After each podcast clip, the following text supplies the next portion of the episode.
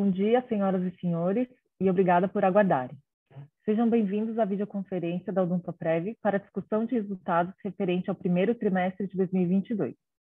Eu sou Estela Hong, supervisora de RI, e estará comigo hoje o senhor José Roberto Pacheco, diretor financeiro e de Relações com Investidores da Odontoprev. Essa videoconferência está sendo gravada e transmitida também pela internet. E o link pode ser acessado no site de RI da companhia, em riodontoprev.com.br, onde se encontra disponível a respectiva apresentação ou no canal da companhia no YouTube. Essa videoconferência possui tradução simultânea. Para acessá-la, é necessário clicar no botão Interpretation, representado pelo ícone do globo na parte inferior da tela, e escolher o idioma de preferência. Em seguida, iniciaremos a sessão de perguntas e respostas, na qual, para entrar na fila, deve ser incluído seu nome e empresa, via ícone Q&A na parte inferior da tela. As perguntas serão respondidas em ordem e, ao ser anunciado, uma solicitação para ativar seu microfone aparecerá na tela. Orientamos que as perguntas sejam feitas todas de uma única vez. Importante informar que o envio de perguntas é permitido apenas aos participantes da plataforma do webcast. As instruções citadas estão fixadas no chat da ferramenta, assim como a apresentação do webcast.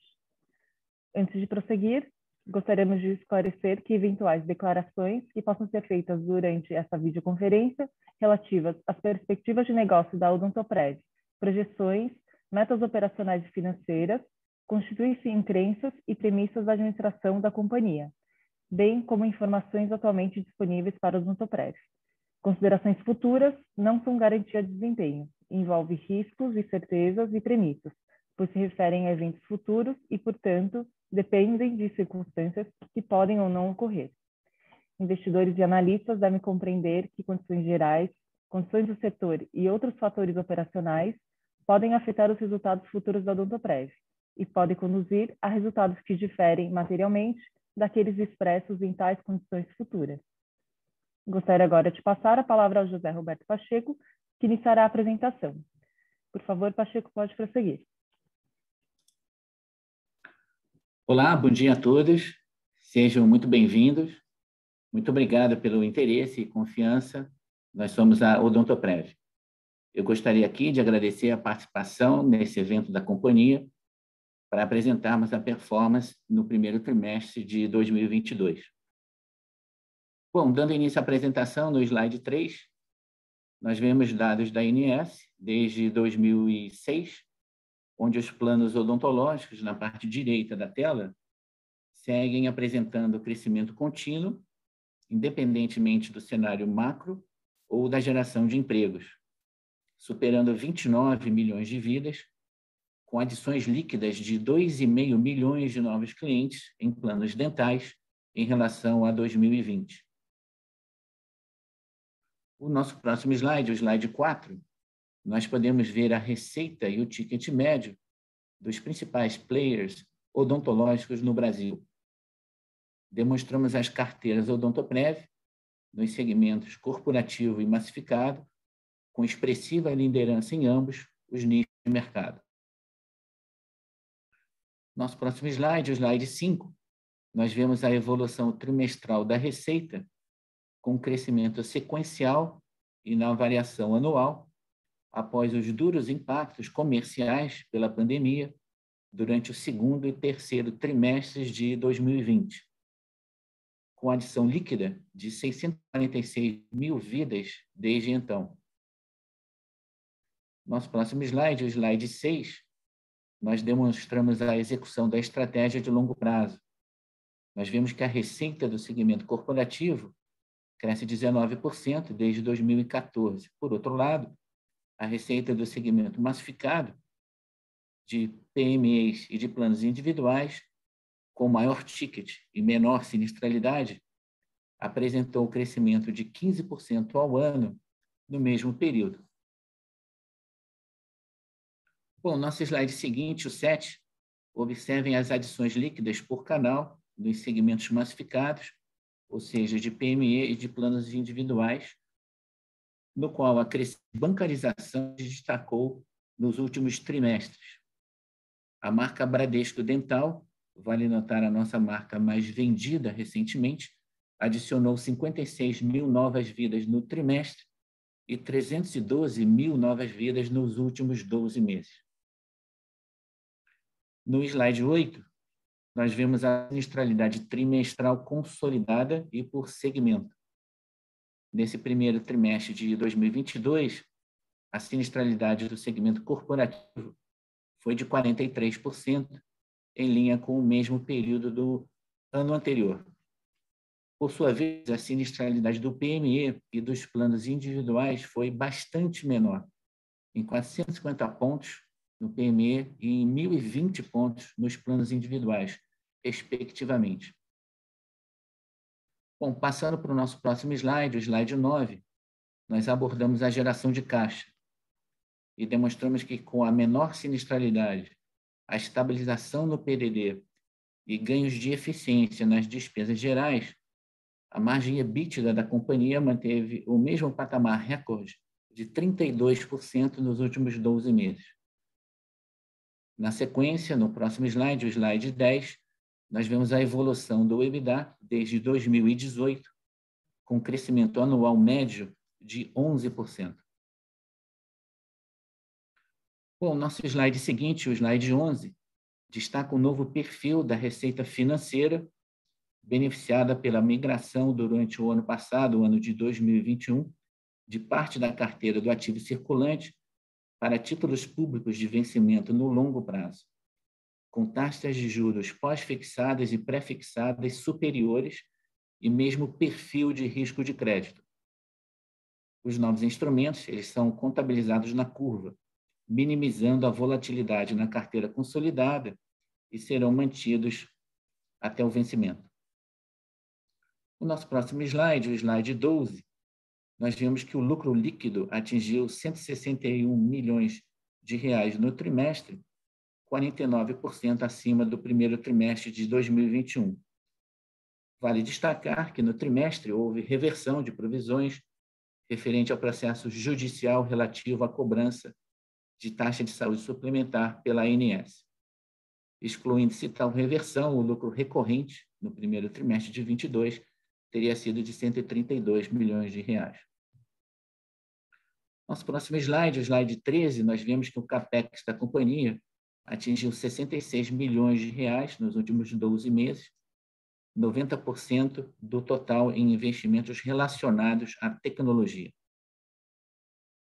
Nosso slide seguinte, o slide 14, nós demonstramos que a companhia terminou o período com posição líquida de caixa de 809 milhões de reais sem endividamento. Bom, nosso próximo slide, o slide 15, nós vimos atualização dos programas de recompra de ações. O total de ações recompradas atingiu 18 milhões em março de 2022, ao preço médio de R$ 12,67, representando um investimento de 228 milhões de reais. Conforme nosso slide seguinte, o slide 16, em assembleia anual realizada nesse mês, no dia 4, foi aprovado o cancelamento de 14,5 milhões de ações que estavam em tesouraria em 31 de dezembro. E também aprovado o desdobramento de ações na proporção de uma nova ação para cada 10 existentes. O capital social da Odontoprev passou de 531 milhões de ações para 568 milhões de ações. Bom, no nosso próximo slide, slide 17, nós vemos a nossa base de acionistas globalizada, com cerca de 86% das ações em circulação com investidores de mais de 30 países. Bom, mais uma vez, nós agradecemos a todos pelo interesse e confiança no Odontoprev e eu gostaria aqui de passar a sessão de perguntas e respostas nessa nossa prática de call de resultados de 45 minutos. Muito obrigado. Agora iniciaremos a sessão de perguntas e respostas. Lembrando que para incluir seu nome na lista, basta clicar no ícone Q&A na parte inferior da tela, incluindo seu nome e empresa. Ao ouvir seu nome, uma solicitação para ativar seu microfone aparecerá na tela. Orientamos que as perguntas sejam feitas todas de uma única vez. Nossa primeira pergunta vem do senhor Pedro Lima, do BTG Pactual. Pode prosseguir. Bom dia, Pacheco. Bom dia, time. É, são duas perguntas aqui do nosso lado. A primeira é referente à sinistralidade. É, a gente queria entender se a Omicron ela teve alguma influência relevante no sinistro mais baixo que a gente observou nesse trimestre, ou se foi só uma questão de sazonalidade e estrutural, com a nova base de individual vindo muito do banking channel. E a segunda é referente a crescimento orgânico. A gente queria entender um pouco como vocês estão enxergando é, a adição de vidas orgânicas para o segundo trimestre até então, e se vocês tiverem um overview também do que vocês esperam para o ano, tá? Obrigado.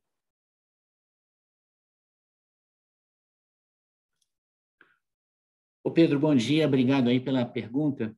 É, de fato, a gente tem no primeiro trimestre dois aspectos de sinistralidade é, e de sazonalidade interessantes.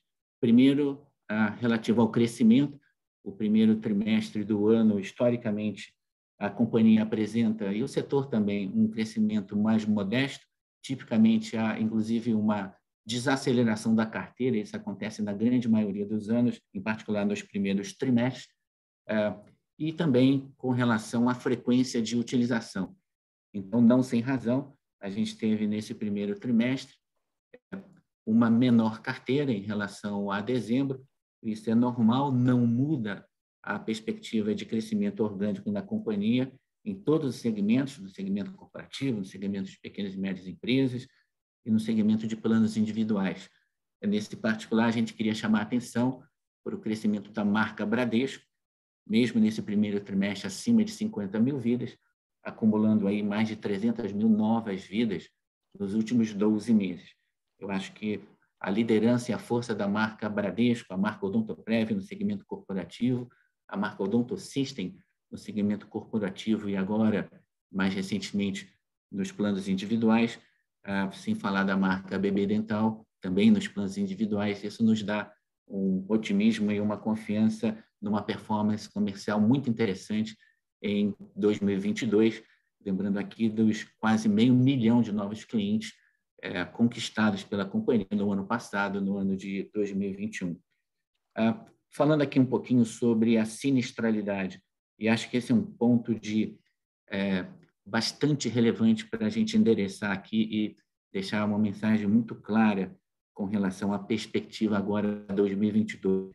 A sinistralidade geral da companhia, ela está no momento abaixo dos padrões históricos, ela vai permanecer nesses padrões ao longo de 2022. É importante entender isso. É, em primeiro lugar, no segmento corporativo, já há uma volta aos padrões de frequência históricos, então não há nenhuma novidade, o segmento corporativo já voltou a um padrão de frequência muito alinhado, muito semelhante, como vocês percebem nos documentos públicos da companhia, em relação aos anos anteriores. No entanto, a bancarização de carteiras que vem crescendo mais aceleradamente, número um, nos planos para pequenas e médias empresas, e número dois, nos planos individuais, tem permitido à companhia atingir patamares sustentáveis de sinistralidade que diferem dos históricos. Então, se antes dando aqui um número médio de 10%, de 10 anos, é, com relação à sinistralidade, é, é, que normalmente girava ali em 45%, 46%, a companhia vem trimestre após trimestre, agora recentemente, gerando ali mais próxima de 40%.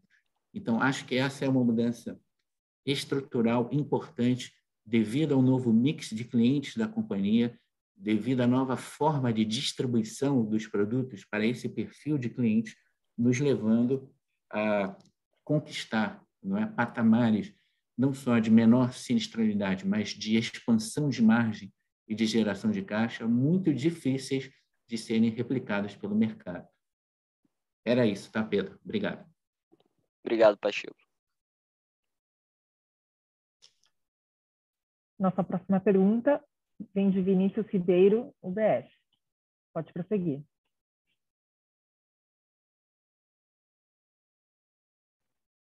Pessoal, bom dia a todos, obrigado pela pergunta.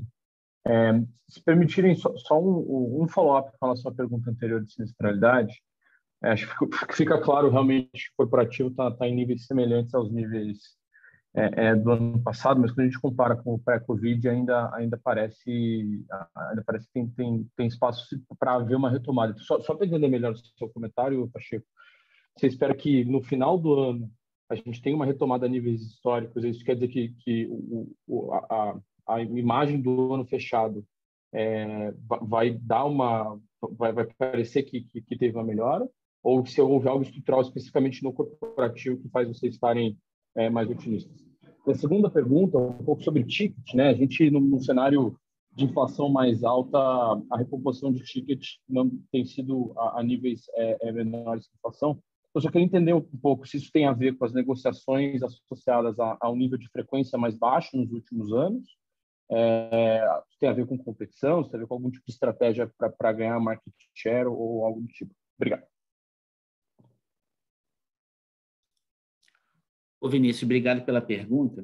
Uh, eu vou começar pelo final, eu acho que ele é mais é, didático para a gente compreender essa questão do reajuste do ticket versus a estrutura de custos da companhia. É, é muito comum no mercado haver a preocupação com o repasse inflacionário. Numa inflação de dois dígitos, a companhia tem é, observado reajustes muito modestos no, no ticket. E a preocupação do mercado é se isso é, é um ponto é, de grande relevância. Nosso comentário é de que não, não é. Por quê? O que importa, no fundo, é a inflação interna da companhia. E a gente está num período de deflação. Os nossos custos têm sido menores. Então, assim, a gente tem procurado manter margens saudáveis, extremamente positivas no segmento principal da companhia, que ainda é o corporativo, é, e, por outro lado, a companhia vem se beneficiando de um pricing power, de uma capacidade de precificação que tem visto tickets maiores no segmento de pequenas empresas e também no segmento de planos individuais. Então, veja, em resumo, vocês têm visto um ticket estável na companhia e até modestamente crescente em alguns segmentos, num cenário em que a nossa inflação é negativa, o nosso custo de serviços ele é menor em reais do que foi nos períodos anteriores. Eu acho que é isso que está por detrás da mensagem que a gente está trazendo aqui, da sinistralidade da companhia está estruturalmente conquistando novos patamares, patamares mais eficientes, patamares exclusivos, se eu puder dizer, dado o perfil de risco e de utilização dos segmentos que têm tido uma expansão mais acelerada na nossa carteira. Eu acho que essa é uma percepção importante de como a companhia está construindo é, um novo portfólio e um portfólio mais rentável e, mais uma vez, bastante difícil de ser replicado pelos concorrentes.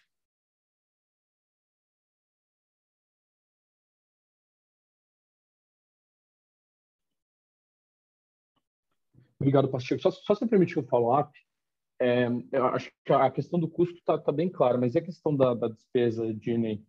O que a gente deveria pensar a respeito disso? Porque eu lembro que no, durante os dois últimos dois anos vocês haviam comentado que tinha um nível, talvez um nível novo né, de, de, de DNA, mas ainda assim ele, ele sofre pressões inflacionárias. Então, se puder só complementar é, o seu comentário, eu agradeceria. É, esse é um ótimo ponto também, a questão do DNA, o principal item de destaque aí é a nossa folha, o quadro de funcionários, ele tem sido menor, vocês acompanham isso trimestre a trimestre. A companhia tem feito movimentos de robotização, é, de digitalização de processos. Então, a gente espera, sim, ganhos marginais é, de DNA é, nesse, nos próximos anos, como tem sido a característica dos anos mais recentes. Agora, em 2022, nós estamos implantando um sistema de grande porte na companhia, né, o IRP, trazendo uma das plataformas mais estado da arte disponíveis no mercado. É, os processos de RPAs, né, de robotização, prosseguem. A companhia está construindo um quadro novo e mais eficiente em, é, de atuação em diversas áreas. Né? Então, a gente acha, sim, é, que há possibilidade de ganhos marginais de DNA, é, e completando ali no Selling Expense, um outro tema, só para ajudar na observação geral, é, vocês notam também com a migração, com a bancarização especialmente dos planos individuais, onde a despesa de comercialização é substancialmente maior que nos outros segmentos, a companhia tem tido, ano após ano, é, um índice de despesa de comercialização mais baixo, portanto, mais eficiente. São esses os fundamentos, Vinícius, do que a gente traz aqui de mensagem. É, essa expansão de margem, ela não é conjuntural, ela é estrutural, ela é consequência, portanto, né, desse novo portfólio de produtos, é, dos canais de distribuição e do perfil de risco, né, que a gente vem percebendo e executando é, segmento a segmento de mercado. Perfeito, Pacheco. Obrigado. Nossa próxima pergunta vem do Ricardo Boiati, Banco Safra. Ricardo, pode prosseguir. Oi, bom dia, Estela, bom dia, Pacheco, tudo bem? É, eu tenho três perguntas aqui, bem rápidas. Na verdade, a primeira é um, um follow-up ainda com relação à sinistralidade. Pacheco, a minha dúvida é se com uma sinistralidade no PME e no individual abaixo ali de 30%, esses produtos ao longo do tempo, se eles não vão perdendo atratividade do ponto de vista do, do cliente. Né? É, eu lembro que vocês historicamente sempre tinham uma preocupação de incentivar ali algum tipo de utilização, né? para o cliente perceber o valor né? e, e permanecer uh, dentro de casa por mais tempo. Uh, então, a minha dúvida é se isso é uma preocupação, uh, e se vocês imaginam que em algum momento vocês vão precisar estimular um pouco a utilização né, do serviço uh, para aumentar o, o, lifetime aí do cliente dentro de casa. É, essa, essa é a primeira pergunta. A, a, segunda pergunta é só uma, uma clarificação aí com relação a essa linha de despesas com serviços de terceiros uh, que teve um aumento no primeiro tri, né? É, aqui que se deve esse aumento, né? E se esse patamar uh, ele é estrutural ou se você imagina uma, uma uh, um retorno para os níveis mais baixos ali dos trimestres anteriores, né? Daqui para frente. E a terceira pergunta com relação à despesa de comercialização dos planos corporativos, que também teve um uptick aí no, no primeiro TRI, uh, se esse foi um, um, um, tem algum fator não recorrente aí, né, ou se esse é um patamar mais alto, estrutural aí da linha de despesa de comercialização. Obrigado. Ô, Ricardo, obrigado pelas perguntas. Vamos começar de trás para frente. As despesas de comercialização no segmento corporativo foram pontualmente maiores agora nesse primeiro trimestre, devido à atuação, em particular, eh, de, um dos, de uma das marcas de um dos canais que pontualmente trouxe, devido a campanhas, eh, uma maior, um maior patamar. Ele não é estrutural, não, ele é pontual. A gente espera, ao longo dos próximos trimestres, ter uma volta da despesa de comercialização do corporativo, que é mais atrativa ali do, do portfólio, cerca de um dígito médio, ela é cerca de metade da carteira, do custo de aquisição da carteira dos planos para pequenas e médias empresas, que, por sua vez, é cerca de metade da carteira, é, do custo de aquisição da carteira de planos individuais. Ah, o segundo ponto que você traz, aí é, uma, é um movimento interessante da gente chamar a atenção, a companhia tem tido é, ganhos de eficiência, como a gente comentou no ponto anterior com relação às despesas administrativas. Um dos processos que nós iniciamos e já é, concluímos é a de terceirização dos serviços de call center. Isso fez com que a companhia hoje tenha um quadro de funcionários menor, uma despesa consolidada nesse processo de comunicação é, com clientes e com é, a rede credenciada mais otimizado. Então, mantendo padrões de tecnologia bastante é, bastante altos, padrões de controle e monitoramento também é, de ponta. Então, as despesas é, com serviços de terceiro estão, sim, num novo patamar, mas suficientemente atrativo, Ricardo, em relação à estrutura anterior, em que a gente tinha dentro de casa né, toda essa atividade é, é, sendo feita. Aí você traz um, um ponto também interessante da gente conversar aqui, que é sobre a sinistralidade e os padrões de utilização é, nos planos para pequenas empresas e planos individuais. É, a Odontoprev ela presta um serviço, né? Nós oferecemos benefícios odontológicos e esse benefício tem que ser utilizado. A proposta de valor é muito clara. a rede de atendimento da Companhia Nacional, a gente tem toda uma modelagem proativa na atração é, dos beneficiários e na entrega né, de serviços de excelência. Isso em nada muda, a gente está bastante confortável com a precificação e com a sinistralidade, é, que, por definição, Ricardo, precisam e são mais baixas, mais atrativas, dado um perfil de risco maior que as pequenas e médias empresas trazem e bastante superior dos planos individuais, que aí sim é um risco é, mais relevante. Então, a gente tem é, progredido de maneira bastante cautelosa a precificação e, consequentemente, a sinistralidade esperada é, nos planos para pequenas, para pequenas empresas é mais baixa, sim, por definição, do que no mercado corporativo. E, intencionalmente, a gente mantém, sim, já há muitos anos, a sinistralidade dos planos individuais ainda menor, mais baixa do que nos planos para pequenas e médias empresas. Quanto maior o risco, e as carteiras ambas de planos para pequenas empresas e planos individuais trazem maior risco, é maior o retorno que nós esperamos ao precificar esses dois nichos de mercado, tá? Então, assim, é, direto ao ponto, esperamos sim uma utilização é, adequada nesses dois segmentos de mercado, mas trazendo no final de dia uma sinistralidade mais baixa, portanto, um retorno mais atrativo do que no mercado tradicional, que é o mercado corporativo, tá bom? Não, tá bom, tá claro. É só olhando assim a dinâmica de ticket, né? Dado que o ticket ficou relativamente estável aí em todas as, principais linhas, né? Talvez no, no PMS subiu um pouquinho aí, né? Ao, longo dos últimos quatro, cinco anos. Uh, então eu, imagino que que tenha dá a impressão, né? Que que uh, você teve uma diminuição na frequência, né? Na, principalmente no, no PME. Uh, é, é, é, faz, faz, sentido pensar assim? Essa diminuição de frequência é estrutural? Eu diria que nesse par de anos de pandemia e agora no ano de 2022 a gente observa sim uma frequência mais baixa de utilização. Ela, quando voltar, talvez nos exercícios seguintes, ela volta de uma maneira muito gradual, mas que aí, Ricardo, vai ser é, comparada a uma elevação do ticket. Então, é natural que o mercado espere uma elevação do ticket médio da Odontoprev ao longo desse segundo semestre, ao longo do ano de 2023 e por aí em diante, em consequência da maior frequência de utilização, mantendo, portanto, é, uma sinistralidade bastante atrativa e, por que não dizer, esse novo padrão de retorno de margem EBITDA que a companhia tem apresentado nos últimos trimestres, aí, desde meados de 2020. Tá bom, Pacheco, ficou 100% claro agora. Obrigado.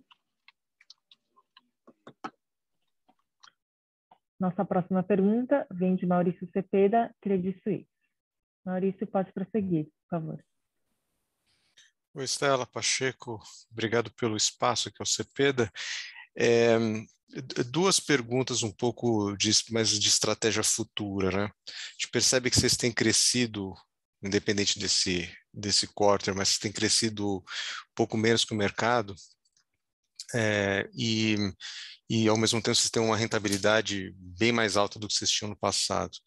Então, a, a minha pergunta é se vocês é, entendem que está na hora, talvez, de investir um pouco mais em crescimento, nem isso represente mais despesas comerciais ou, eventualmente, até um pouco mais de sinistro, né, para talvez reverter essa, essa tendência um pouco de, de crescimento top line é, abaixo abaixo da, da, da, inflação ou mesmo até abaixo do setor em caso, no caso de volume.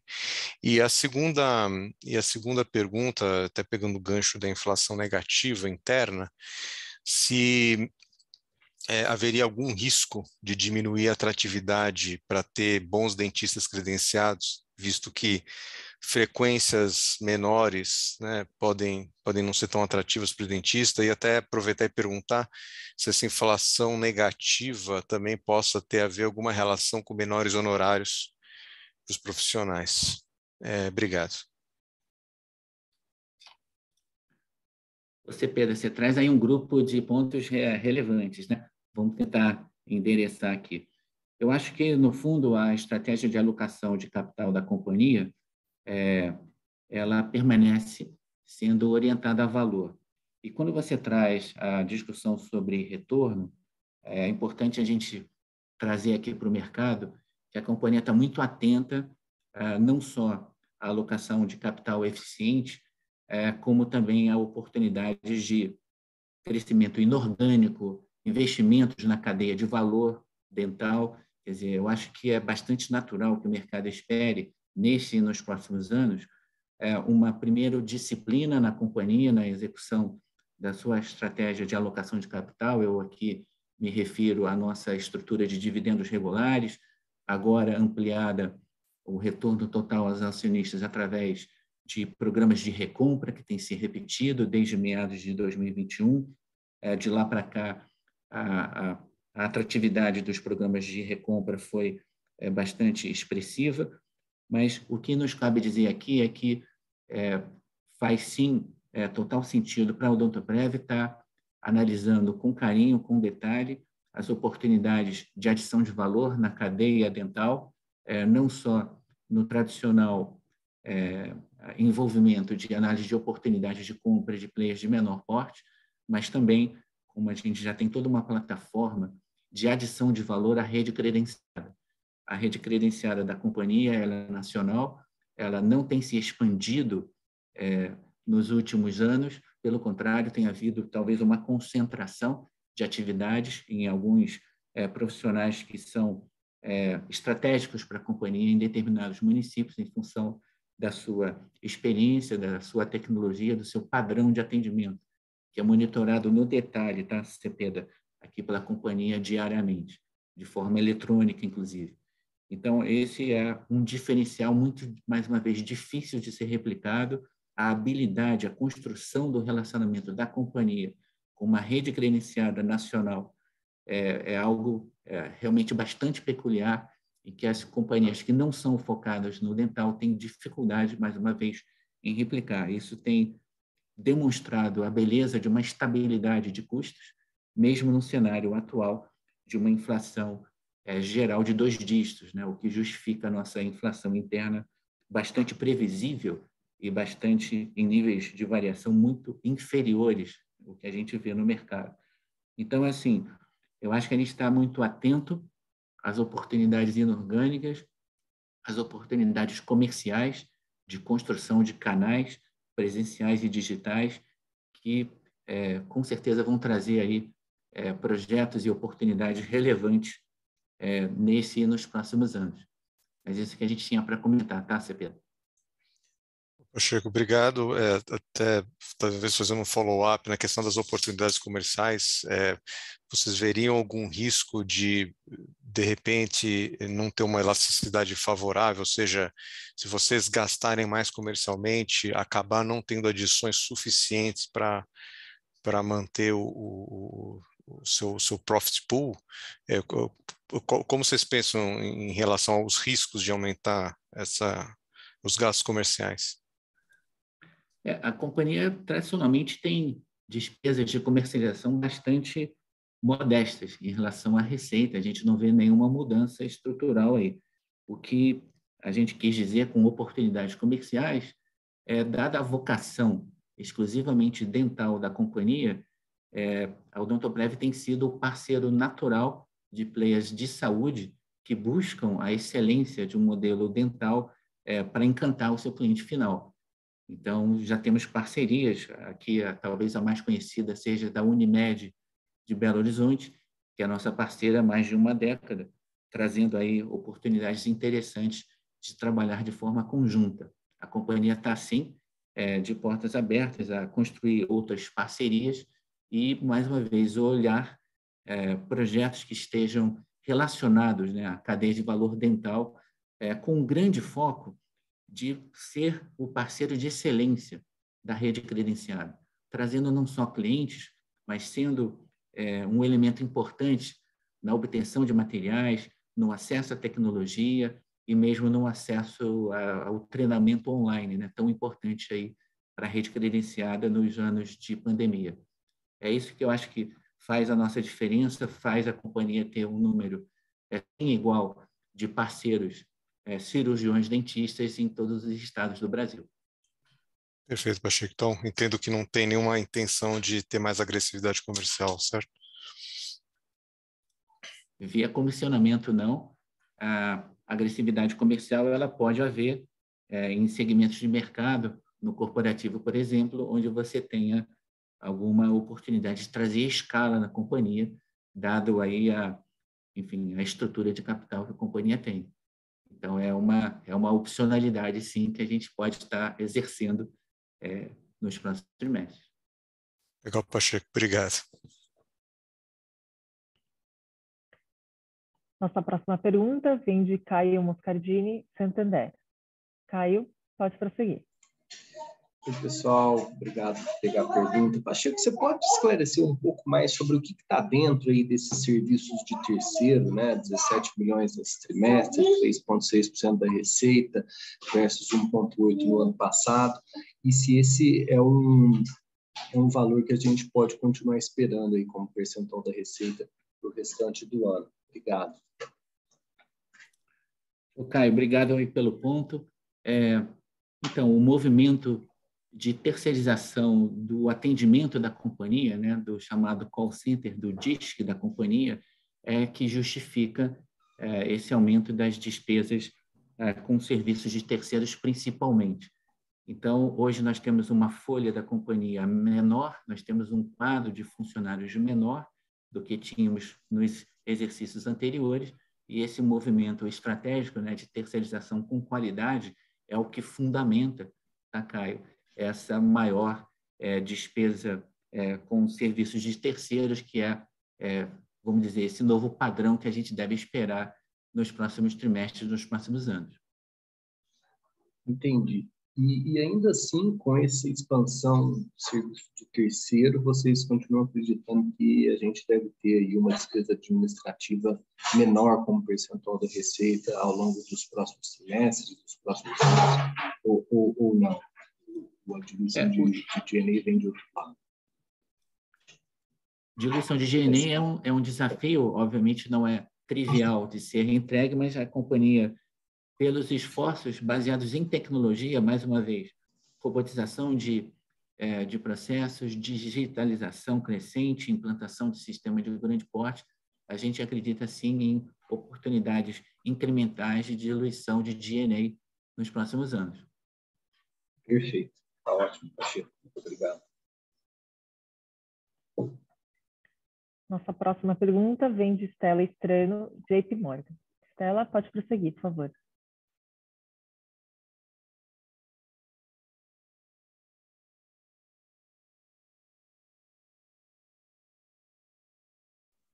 Oi, está me ouvindo? Estamos ouvindo sim. Oi, tá bom. Então, bom dia, obrigada por pegar minha pergunta.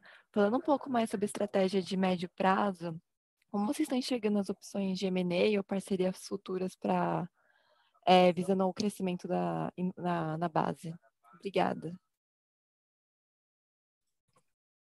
Pois, Stella, esse é um ponto que está sempre no radar né, da companhia. É, a companhia tem é, o mandato né, desde o IPO, de estar buscando aquisições seletivas na cadeia de valor dental, não só de operadores de menor porte, mas também é, as associações e parcerias comerciais, a busca por companhias correlatas e que estejam participando da cadeia de valor dental. Então, esse é o nosso mandato. A equipe está sempre buscando e desenvolvendo projetos, oportunidades. Diria que ele está a pleno vigor. Acho que é bastante natural do mercado esperar uma prioridade no crescimento orgânico, mas ele sendo ampliado é, também por projetos é, de diversificação da companhia junto à cadeia de valor dental. Eu acho que isso é um mandato importante e que a gente está aqui buscando essa maximização de valor sempre. Obrigada.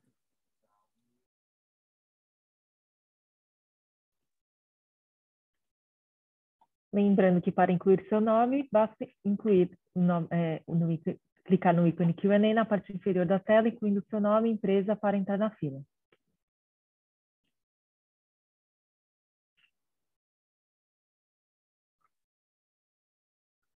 Bom, sem mais perguntas, então encerramos a sessão de perguntas e respostas. Gostaria de passar a palavra ao Pacheco para considerações finais. Bom, queria aqui agradecer a participação de todos Uh, e um obrigado e até breve. Um ótimo fim de semana a todos.